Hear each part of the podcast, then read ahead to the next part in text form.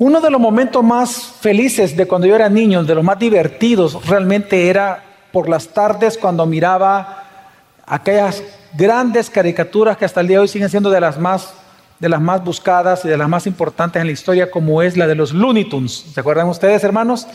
¿Quién, cómo, olvidar, por ejemplo, a Box Bunny, verdad? Las temporadas de Conejo con Elmer, cómo se peleaban. ¿Cómo olvidar al Correcaminos? ¿Cómo, cómo olvidar al Pato Lucas, ¿no? Tan, tan gracioso el, Pato y en general así todos los personajes, Violín, Silvestre, etcétera, ¿no? Esas luchas y esas carreras que, que se daban entre ellos. Pero a pesar de que eso me hizo reír muchísimo como niño, hubo una parte de esas caricaturas que me daba tristeza. Y es aquella parte en donde sale una de las más famosas frases de estas caricaturas. Y es que al final de ella decía, esto es todo, amigos. Cuando esa frase salía, a mí me ponía muy triste. De hecho, me sentía decepcionado. ¿Por qué? Porque cuando salía esa frase, eso es todo, amigos, lo que estaba diciendo esa frase es que ese mundo de diversión, ese mundo de fantasía, ese, ese momento, ese oasis en medio de las balas, de las bombas de aquel momento, en medio de tanto que hacer para un niño en aquel momento, en medio de, las cosas que un niño pueda vivir de manera contraria a su vida, en ese momento, cuando decía esto es todo amigos, esa ilusión, esa diversión, esas risas, significa que se acababan. Ahora te toca ir a lo que tienes que hacer ir a hacer tareas, ayudarle a tus papás a la cocina, a sacar la basura, a volver a tu vida. En Eclesiastés nosotros vemos que Salomón se hizo exactamente el mismo cuestionamiento. Hizo esta, esta frase, la convirtió en un cuestionamiento. Después de él ver en los primeros versículos que la vida bajo el sol es una vida frustrante, vanidad, una vida decepcionante, es una vida difícil, él se preguntó, ¿esto es todo amigos? ¿Realmente esto es todo? ¿Es esto es todo lo que el ser humano va a vivir bajo su existencia? ¿Solo dolor, decepción, frustración? Es decir, Salomón, lo que vemos nosotros, es que él llegó a preguntarse, ¿acaso hay algo de sentido que podemos encontrar en la vida bajo el sol?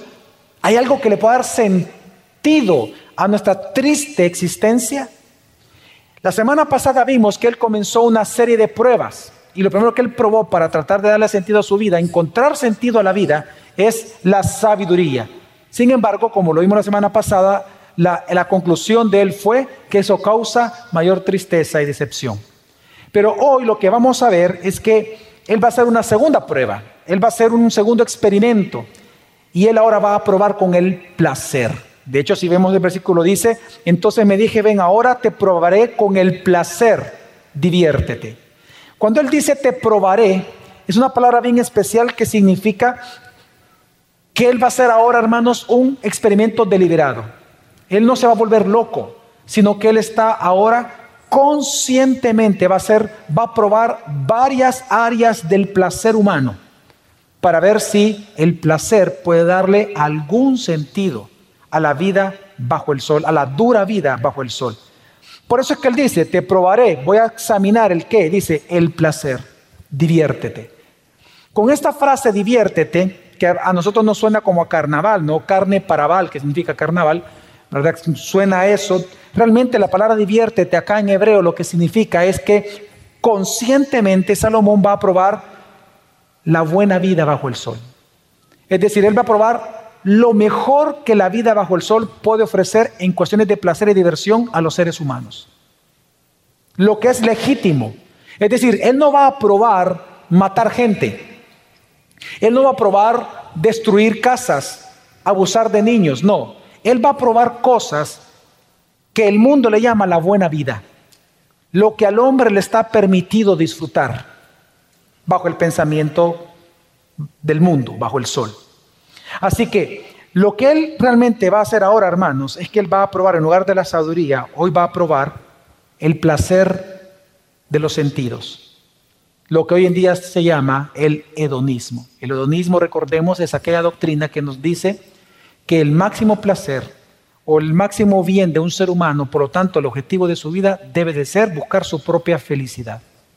El hedonismo predica que hay dos maneras en las cuales tú puedes ser feliz. o disfrutando la buena vida al máximo, o evitando el dolor todo el tiempo, o ambas a la vez.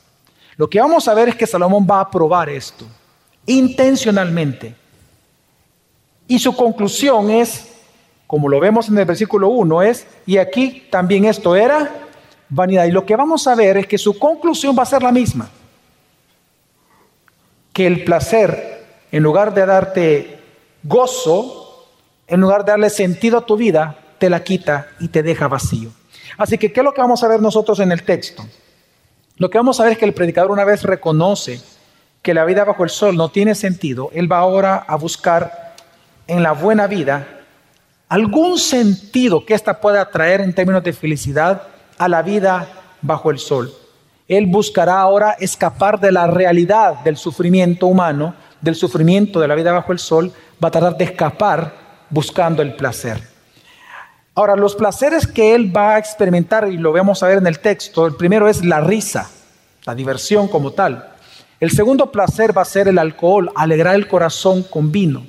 En tercer lugar es el placer de construir un nombre grande, de construir empresas, negocios, hacer crecer su dinero. Eh, vamos a ver que lo segundo es construir un paraíso para sí mismo. Y en tercer lugar, el disfrute de una vida completamente llena de lujos.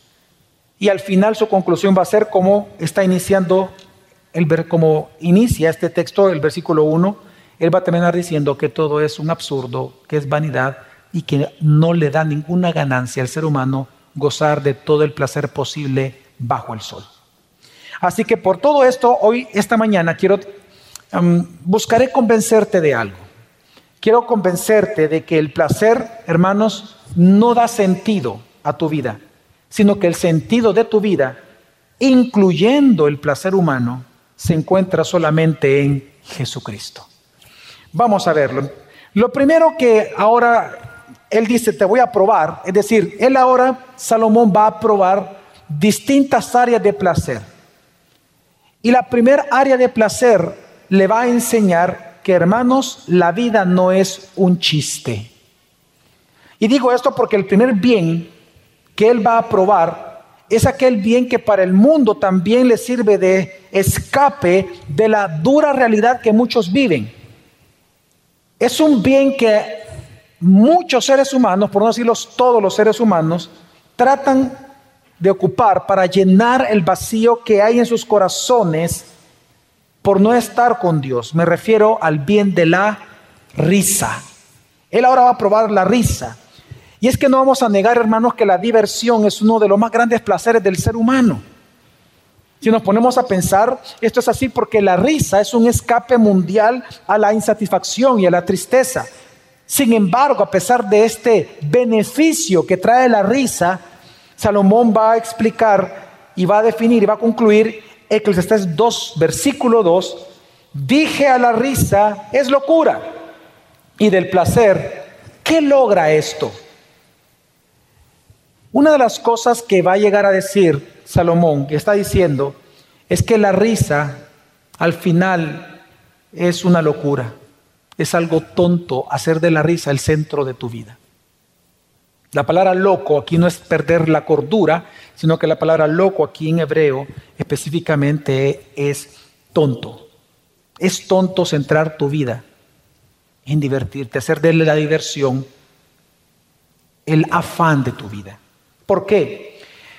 Porque una de las cosas que nos enseña la misma vida y nos enseña la misma escritura es que la risa muchas veces no es un sinónimo de alegría, sino un escape de la tristeza.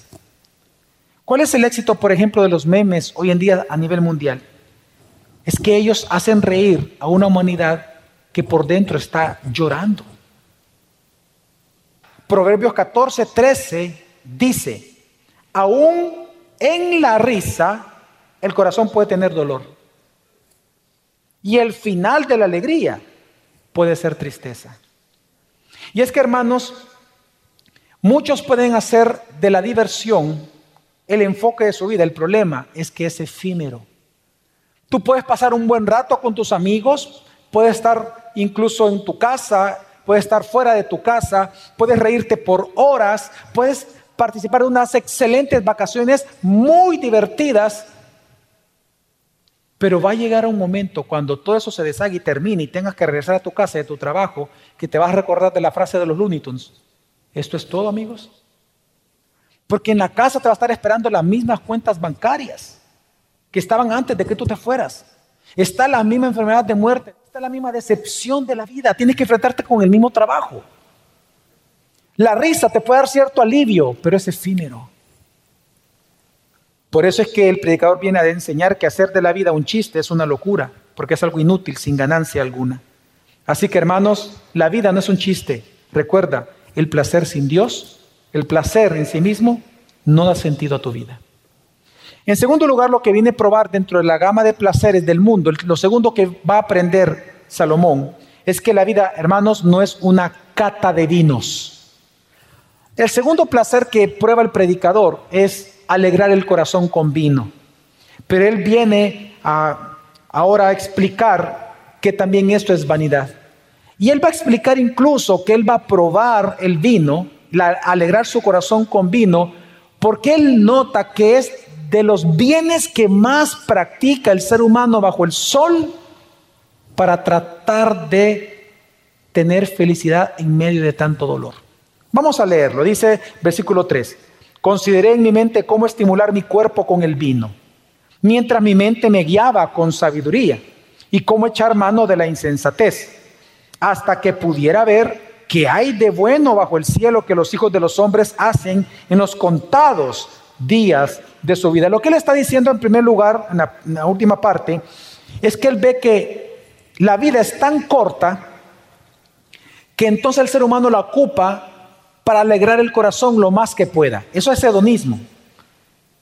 Desde el momento en que el vino está diseñado por Dios para alegrar el corazón, es porque se asume que antes de eso el corazón cómo está Exactamente. Se asume que está triste por algo.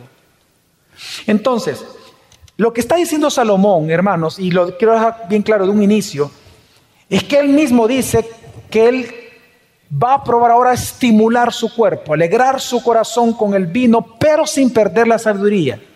¿Qué significa eso? No se emborrachó. No se emborrachó. Esta es una prueba que él hizo durante muchos años. No me voy a emborrachar, voy a probar el vino, voy a alegrar. Por eso luego dice, y, echaré de mano de la insensatez. ¿Qué significa eso? La palabra insensatez ahí de cosas tontas, de, como decimos a favor, de abayuncadas. Él tomando va a estar con sus amigos, riéndose, molestando, bromeando, haciendo bayuncadas. Y es algo que él practicó, pero sin emborracharse, sin perder el control de su cuerpo. Así que por eso que la mejor traducción de esta parte es que él se convirtió en un catador de vinos. Él bebió con moderación para probar si la alegría que trae estar bebiendo con amigos le da sentido a la corta vida que tú tienes bajo el sol. Es decir, que él Voy a probar. Mm, este es un carmenere, una cepa de Chile. Mm, no, este es un tempranillo de La Rioja en España. No, este es un Pinot Noir de las regiones altas de Francia. Él empezó a disfrutar. Y la conclusión de él es que eso no tiene ningún sentido. Porque igual, te puede alegrar el corazón, pero una vez termine esa alegría del corazón, regresas a la tristeza de todos los días. Puedes alegrar tu corazón por unas horas, pero vas a sufrir toda tu vida. ¿Qué sentido entonces tiene el tomar? Y es que y peor aún si te emborrachas, eso es lo peor. Pues. Porque aquí por lo menos él está diciendo que no se emborrachó. Así que hermanos, la vida no es una cata de vinos.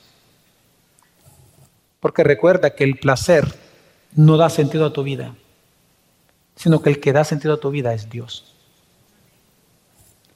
Lo tercero que él aprendió en esta búsqueda del placer es que la vida no es un paraíso.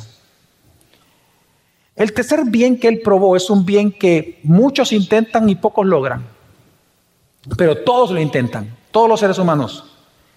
Él trató de encontrar el sentido a su vida afanándose por trabajar para, para engrandecer sus ganancias, para engrandecer su nombre, para hacerse famoso, para que todo el mundo reconociera su nombre. Él engrandeció sus obras, sus empresas, lo que en el Nuevo Testamento se llama la vanagloria de la vida. Él engrandeció sus logros de tal manera que él quiso construir su propio paraíso. Lo vamos a leer. Versículo 4 al 7 dice, engrandecí mis obras, me edifiqué casas, me planté viñedos, me hice jardines, huertos, y planté en ellos toda clase de árboles frutales me hice estanques de agua para regar el bosque con árboles en pleno crecimiento. Compré esclavos y esclavas y tuve esclavos nacidos en casa. Tuve también ganados, vacas, ovejas, más que todos los que me precedieron en Jerusalén. Hermanos, Él engrandeció sus obras, sus empresas, pero ¿para qué? Él mismo está diciendo que es para construir un paraíso personal ¿Y dónde está eso? En el versículo 5. Cuando él dice, me hice jardines, la palabra jardín en hebreo es la palabra paraíso, que es la misma que se encuentra solamente en Génesis. Por eso es que si usted leyó bien el texto, usted se da cuenta que todas las palabras que se ocupan en estos versículos es un eco del Edén. Fíjese, él dice que así como Dios plantó jardines y huerto, ¿qué hizo él? Plantó jardín y huerto. Él plantó viñedos, árboles frutales. ¿Y qué hizo Dios en la creación? También. ¿Qué hizo Dios en el jardín del Edén para que regara toda la tierra? Él hizo nacer un río, dice. Y el río pasaba en medio del jardín y luego se convertía en cuatro para regar toda la tierra, todo lo que Dios había creado. Pues aquí entonces Él viene y pone estanques de agua, pero para que usted entienda el tamaño de las obras, eran estanques de agua que era para alimentar bosques enteros. Grandes extensiones de tierra era él el dueño. Y lo que estamos viendo acá es que así también como Dios creó al hombre fuera del Edén y lo puso luego dentro, él fue fuera de su casa a comprar esclavos, los puso dentro y se multiplicaron de tal manera que él dice, me nacieron esclavos en mi propia casa. ¿Por qué él hizo esto? Porque así como Dios glorificó su nombre, engrandeció su nombre en la creación, así Salomón quería engrandecer su nombre frente a toda la humanidad. Y es que, hermanos, ahora, esto mismo que hizo Salomón, usted y yo lo hacemos todos los días, lo buscamos hacer pecaminosamente todos los días. Porque desde la que la humanidad perdió el paraíso por causa del pecado, todos los días tú buscas aquello que perdiste. Porque cuando tú pierdes algo de valor, tú lo buscas. Lo que nos está enseñando este texto es que cuando tú perdiste el paraíso, tú perdiste el sentido, el sentido de seguridad, de identidad, de pertenecer a algo, de que tú eres útil, de estar satisfecho, de amor. Todo eso se perdió cuando se perdió el Edén. Ese sentido de la vida. Pues resulta que ahora el hombre anda en búsqueda de aquello que perdió por el pecado. Y lamentablemente la manera de, de buscarlo es construyendo cosas, construyendo un paraíso personal. Aquello que dé sentido a nuestro nombre, sentido nuestro trabajo, que nos haga un nombre y nos glorifique a nosotros. Porque recuerde, si usted ve este texto, se dará cuenta que todo el tiempo dice, me, me hice o tuve, todo era para él. Todo lo que estamos leyendo no era para el pueblo que como rey él tenía que sostener. Y esto estamos hablando de lo que era de él, para su propio disfrute. Por eso es impresionante que él llegó a tener miles de caballos, incontables cabezas de ganado. Pero ¿qué fue lo que él dijo después de todo esto? De engrandecer tanto sus posesiones y su nombre. esto no me hace feliz. No me dio la felicidad.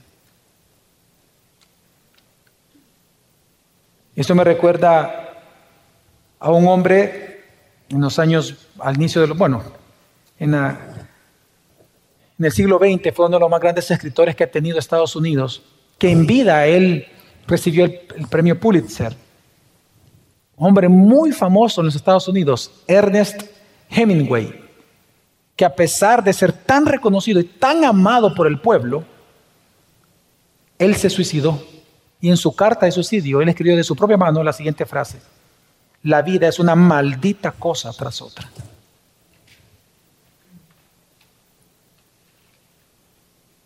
Es que el placer no te da sentido de nada. Tú puedes obtener el aplauso de la gente, el reconocimiento. Qué bien haces esto, qué bien haces. Y eso al final no te llena nada. La vida no es un paraíso, hermanos. Porque recuerda que el placer no da sentido a tu vida. El único es Jesucristo. Pero también que Él comprobó que la vida no es un lujo. Porque el último experimento respecto al placer, el último placer que Él probó es el placer de una vida llena de lujos. Lo que muchos tal vez aquí quisieran experimentar, ¿no? Veamos lo que él dice. Tres lujos él va a mencionar aquí que él se afanó por vivirlo. Eclesiastes 2.8 dice, reuní también para mí plata y oro y el tesoro de los reyes y de las provincias. Me proveí de cantores y cantoras y de los placeres de los hombres de muchas concubinas. Cuando él dice que él reunió los placeres de los hombres, la palabra placer aquí en este texto, en este versículo, significa la vida de lujo que todos los hombres anhelan.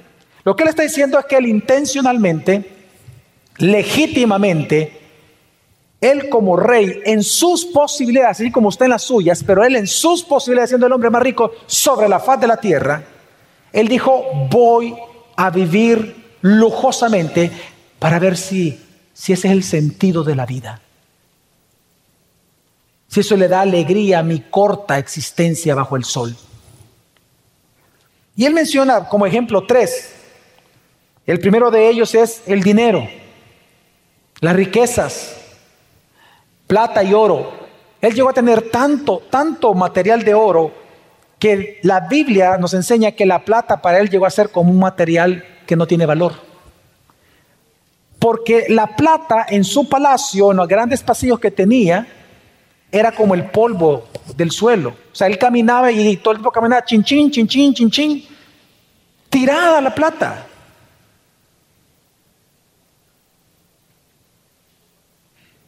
El segundo placer es el placer de las artes.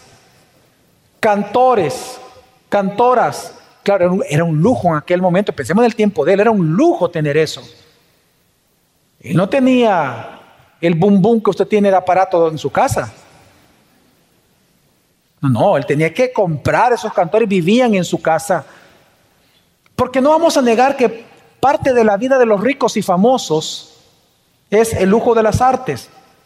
Un cuadro que le puede costar literalmente el valor puede ser un dólar, haberlo hecho, construido, digamos, 10 dólares entre la camba y la pintura, el pincel y el tiempo, las horas hombre y solo fue una raya, resulta que se vendió por 30 millones de dólares. ¿Quién le da ese valor? Los ricos. Porque es parte, es parte de la vida de lujo de ellos. Usted no ha escuchado de la, de la comida molecular. Y como en la comida molecular se sacan hojas de oro y en los grandes restaurantes del mundo lo que usted come es hojas de oro. Cada plato anda por 5 mil, 4 mil dólares. Salomón vivió eso y más. Porque él dijo, yo voy a vivir el lujo que yo me puedo pagar. Y en tercer lugar, voy a disfrutar el sexo. Legítimamente. Como rey, legítimamente él podía tener concubinas. Si las podía sostener, podía tenerlas. Él tuvo 600 esposas, 300 concubinas, entre otras mujeres. Y las concubinas, recuerde que la principal función era placer sexual al rey, eso era todo. Lo demás, ahí tenía las esposas. Y esa vida de lujo, él dijo, yo no soy feliz.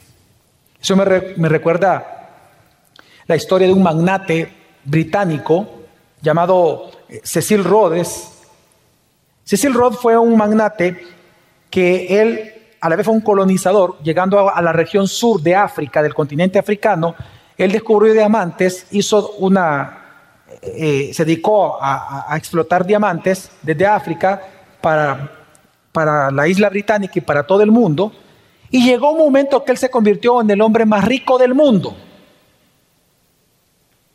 Resulta que un buen amigo de él, su amigo William Bott, fundador del Ejército de Salvación, un día le preguntó en público, ¿tú eres feliz? Y con una gran carcajada, Cecil Rolivo, ¿feliz? Yo, por Dios, no. Nunca fui feliz. No soy feliz. El hombre más rico del mundo en aquel momento. ¿Sabe usted qué? Cuando él murió, donde él vivía se convirtió en un país y se le puso el nombre de él. Hoy se llama la República de Rhodesia. Son de aquellos países que uno dice, ¿qué? Existe. Así como con nosotros cuando viajamos. ¿Dónde? ¿El Salvador? ¿Dónde queda? Algo así. Hermano, la vida no es un lujo, porque recuerda que el placer no le da sentido a tu vida, sino que el sentido de tu vida, incluyendo el, del placer mismo, se encuentra solamente en Jesucristo. ¿Cómo lo sabemos? Veamos cómo, cuál fue la conclusión de Salomón, de su experiencia, de su viaje por el placer. Lo último que él aprendió en esta parte es que la buena vida no está bajo el sol, hermanos. La buena vida no está bajo el sol, sino en Cristo. Eclesiastés 2, 9 al 11 dice, y me engrandecí y superé a todos los que me precedieron en Jerusalén. También la sabiduría permaneció conmigo. Y de todo cuanto mis ojos deseaban, nada les negué. Deseo de los ojos. Ni privé a mi corazón de ningún placer. Deseo de la carne. Porque mi corazón gozaba de todo mi trabajo. Y esta fue la recompensa o la herencia de toda mi labor. Vanagloria de la vida. Y consideré luego todas las obras que mis manos habían hecho y el trabajo en que me había empeñado. Y he aquí, y está la conclusión, todo era, número uno, vanidad, es decir, insatisfacción, efímero, fútil. Número dos, correr tras el viento no tiene sentido. Y tercero, sin provecho bajo el sol. Esa palabra provecho, ya se lo expliqué, es un término financiero. No me dio ninguna ganancia. La vida de lujos, engrandecer mi nombre, reírme todo el tiempo. Nada de eso dejó ganancia en mi vida. Y es impresionante porque si usted nota el versículo 9, ¿cómo comienza? El versículo 9 comienza diciendo, y me engrandecí. ¿Sabe que esa frase es impresionante en hebreo? Significa, y vi que me volví el magnífico. Él llegó a reconocer conscientemente que él no era un magnífico, él era el magnífico sobre la faz de la tierra.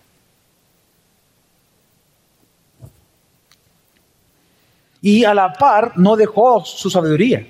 Recuerde, él, las cosas que hizo fueron legítimas para él hacerlas. No digo que no pecó, digo que era legítimo para él probarlas. Y en tercero, él dice que maximizó su placer. Pero aún siendo el más grande de la tierra, el más famoso, el más rico, el más sabio, y maximizando el placer al máximo completamente en su vida, Él dijo, todo es vanidad. Ahora, por un momento, piensa, por favor, hermano, del servicio de las diez y media de la mañana de la iglesia, gracia sobre gracia, el Salvador. Responde, ¿tú no envidias esto? Como buen cristiano vas a decir, yo, pastor, no, yo no envidia a Salomón, no, no. Ok, voy a cambiar la pregunta, ¿ok? ¿Te gustaría vivir y experimentar cosas que él experimentó? No, voy bajar el nivel de la pregunta, pero es la misma. ¿Te gustaría tener una casa más grande de la que tú tienes ahorita? ¿Te gustaría una casa con una mejor vista?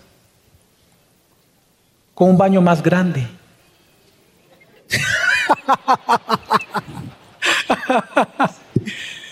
¿Con un walking closet?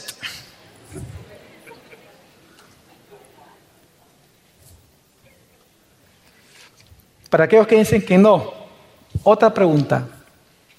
¿Te gustaría tener una vida lujosa? viajar y conocer algunas partes del mundo. Ya, hablando bien como, como salvadoreños. ¿Te gustaría ser rico? Ya, sí, sin broma. ¿Te gustaría o no ser rico? ¿Te gustaría tener, disfrutar arte en tu casa y amar a tus amigos con los que para ti son importantes estar? No digo que para Dios lo sea, pero para ti es importante invitarlo a tu casa y decirle, miren mi cava de vino. Aquí tengo la parte de Argentina, aquí tengo la parte de Chile, aquí tengo. Luego enseñarle la parte de las cervezas. Estas son claras, estas son oscuras, doppelbock, aquí tengo esto. Y aquí los licores, no, mira, tengo un licor 22, tengo aquí un, un, un zacapa, un no sé qué.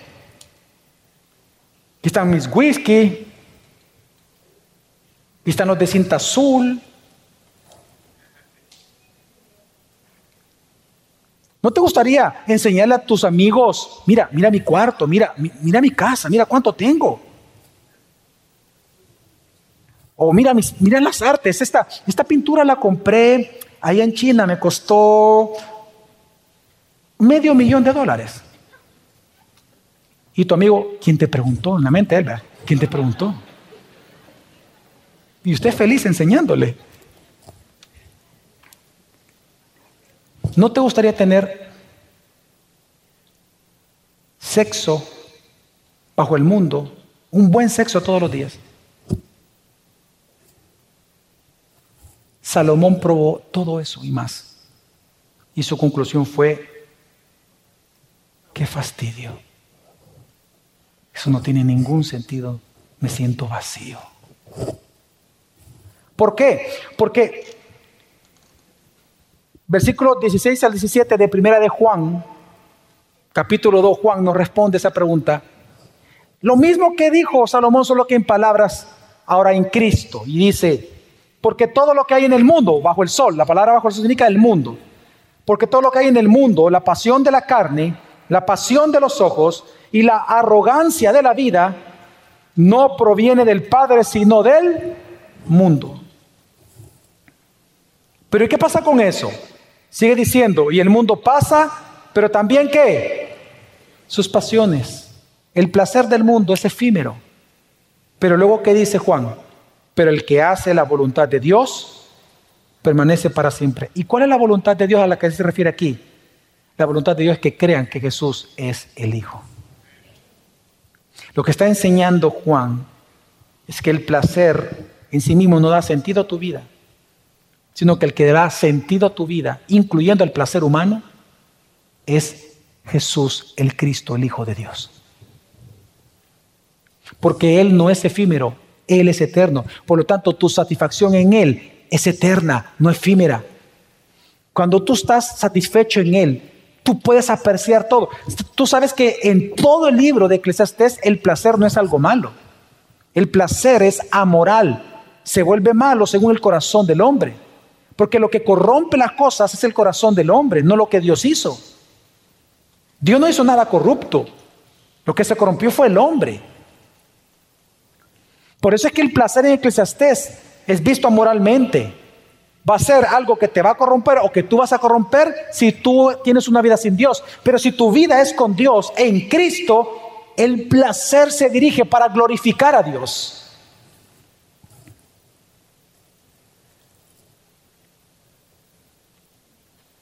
A mí me gusta ver cuando puedo lo que es el fútbol americano, la NFL, hay un quarterback que se considera que es el mejor, el mejor quarterback de todos los tiempos, que es Tom Brady, todavía está jugando, ya no con los Patriots, pero sí está en otro equipo.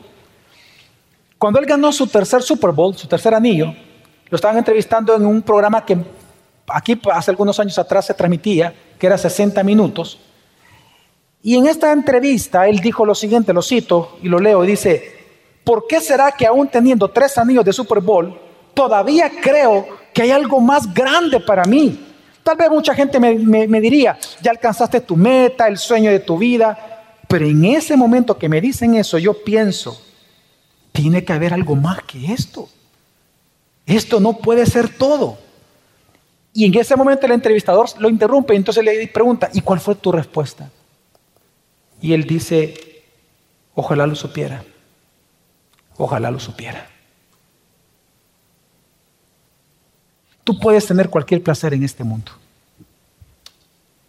Y tú lo vas a hacer sin sabiduría. Y no digo que el placer con sabiduría te rescata del pecado, no.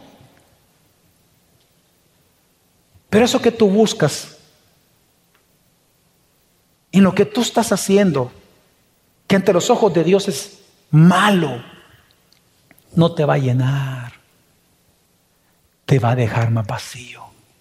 Porque tú no fuiste creado para las cosas, fuiste creado para el creador de todo. Cuando tú estás satisfecho y encuentras tu sentido personal en el creador, ahora tú puedes disfrutar de la creación y tú darle el sentido o tú ver las cosas como el creador las ve. Pero si tú no estás satisfecho con Dios, vas a hacer de las cosas de este mundo, vas a encontrar sentido las mujeres en el salón de belleza gastando grandes cantidades de dinero porque según ellas es el sentido de la vida. Y lo digo no por esta época. Yo a ustedes les he contado que hay, hay ciertas momias que se han encontrado en Egipto de mujeres que cuando abrieron solo en la cara encontraron 7 centímetros de maquillaje. Ya es una máscara, ¿no? La mujer siempre ha tratado de encontrar el sentido de su vida en su figura, en su belleza, en cómo se, en su cabello, en cómo se arregla. Los hombres en el trabajo, en el sexo, en otras cosas. Pero hermanos, se encuentra en Cristo. Sin Dios el placer se vuelve todo un ídolo completo. Veamos, si no veamos lo que está pasando hoy en día en el mundo, hoy en día se está cumpliendo, y sí, bueno, se ha cumplido aquello que nos fue anunciado, que iba a suceder en los últimos tiempos. En 2 Timoteo 3 nos dice, en los últimos días vendrán tiempos difíciles, pero ¿por qué? Dice, porque los hombres serán amadores de los placeres en vez de amadores de Dios. ¿No es lo que vemos en nuestra sociedad hoy en día, hermanos? ¿Acaso no, nosotros no crecemos en una cultura de la autocomplacencia? Nos reímos, nos divertimos incluso más que Salomón. ¿No se ha dado cuenta usted de eso? Porque hoy usted puede divertirse a partir de un celular. Salomón no pudo. Usted ahora escucha más y mejor música que Salomón. Él tuvo que contratar cantores. Usted tiene Spotify, Deezer, SoundCloud, iTunes, Apple Music. Salomón no tuvo, tuvo que comprarlo. Usted con un clic ya miles de orquestas tiene en su casa. Usted puede comer y beber con un clic. Y si Salomón tuvo mil mujeres a su disposición, con la pornografía usted tiene acceso a millones. Es una cultura en la que crecemos de la autocomplacencia, del hedonismo, de la maximización del placer amadores de los placeres. El mensaje de la cultura actual es, la vida es corta, vive al máximo. Yo, yo hice este ejercicio, eh, haciendo el sermón, me metí a la computadora y puse anuncios publicitarios en la historia que digan la frase la vida es corta. Impresionante. Yo de verdad me impresioné. Tantos anuncios, la vida es corta, viste de corto a las mujeres.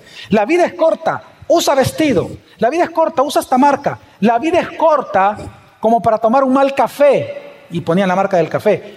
Coca-Cola, por ejemplo, es la que, el que más ha ocupado esa frase o frases similares para que le compre sus productos. Placer, placer, placer, placer, placer, placer, placer.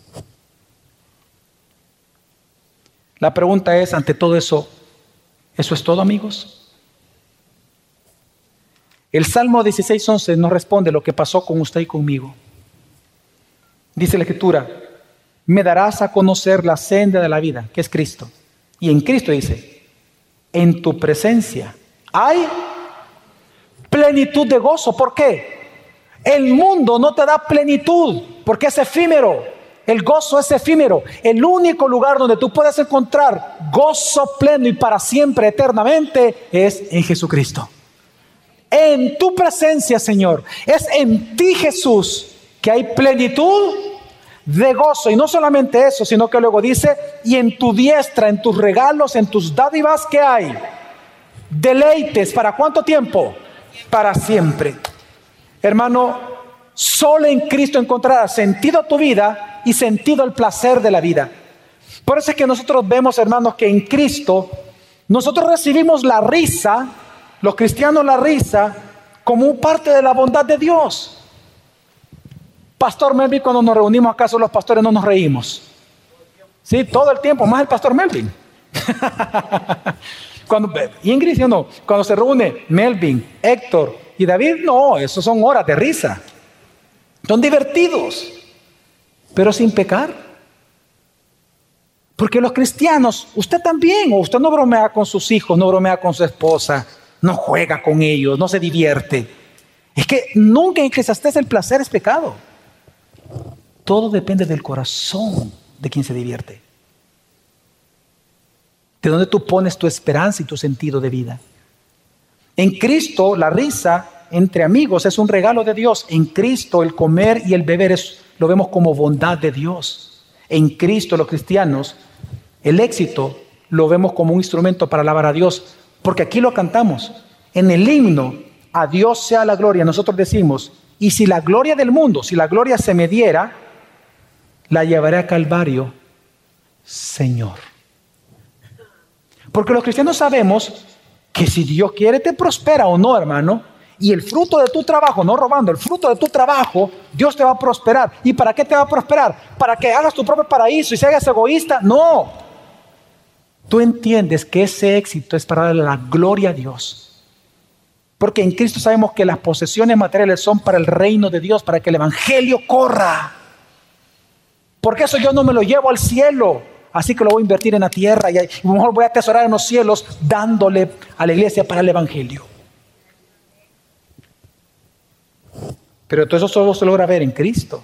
En Cristo nosotros gozamos el placer sexual, los cristianos, como Dios pretendió que fuera desde el Génesis.